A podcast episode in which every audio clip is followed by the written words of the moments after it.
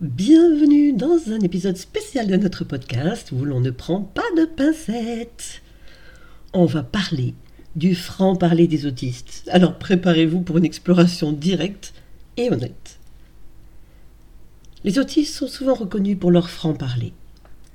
Cela vient de l'authenticité qui caractérise beaucoup d'individus neurodivergents. On ne se perd pas dans les méandres des non-dits, mais on va droit au but. Les autistes ont souvent du mal avec les faux semblants, les petites hypocrisies sociales. On va explorer pourquoi le franc-parler peut être perçu comme rafraîchissant, mais parfois mal compris dans une société qui préfère parfois les masques aux vérités brutes. Le franc-parler offre une clarté inégalée dans la communication. On va discuter de la façon dont cette transparence peut être bénéfique, tant pour les autistes que pour ceux qui les entourent. La diplomatie peut être un défi pour certains autistes. On va aborder comment naviguer entre l'authenticité et la diplomatie, et pourquoi le franc-parler ne devrait pas être perçu comme de l'insolence.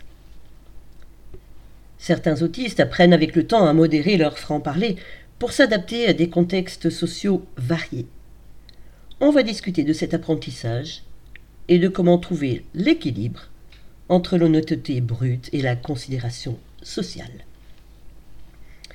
Mais j'ai un exemple à vous donner. Quand je suis allée à Disney, j'ai été ravie qu'ils aient mis en place un livret bleu destiné aux autistes et sur lequel je reviendrai dans un autre épisode.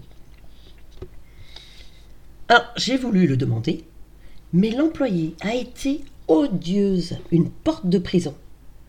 Elle m'a demandé un justificatif, mais euh, attendez, quel autiste se balade avec un justificatif? Cela étant, je peux comprendre que ce soit les directives. Mais je n'ai pas compris son dédain et sa méchanceté. Mes amis ont bien rigolé parce que je lui ai parlé cash. Je lui ai dit qu'elle pouvait passer dix minutes avec moi et qu'elle comprendrait tout de suite que je ne mentais pas. Alors ça ne l'a pas fait rire du tout. Elle est devenue encore plus méprisante, mais je ne me suis pas démontée et je lui ai dit ce que je pensais. Pour moi, c'est normal. Mais mes amis étaient morts de rire que je puisse donner mon avis sur cette incompréhension tout naturellement. J'avoue que dans ces cas-là, je ne suis plus moi-même. En conclusion, le franc-parler des autistes est une réalité, un aspect de l'authenticité qui caractérise beaucoup d'entre eux.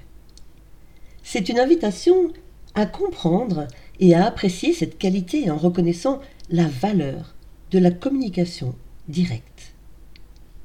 Merci de nous avoir rejoints dans cet épisode où l'on n'a pas pris de gants. Restez à l'écoute pour d'autres discussions franches sur l'autisme.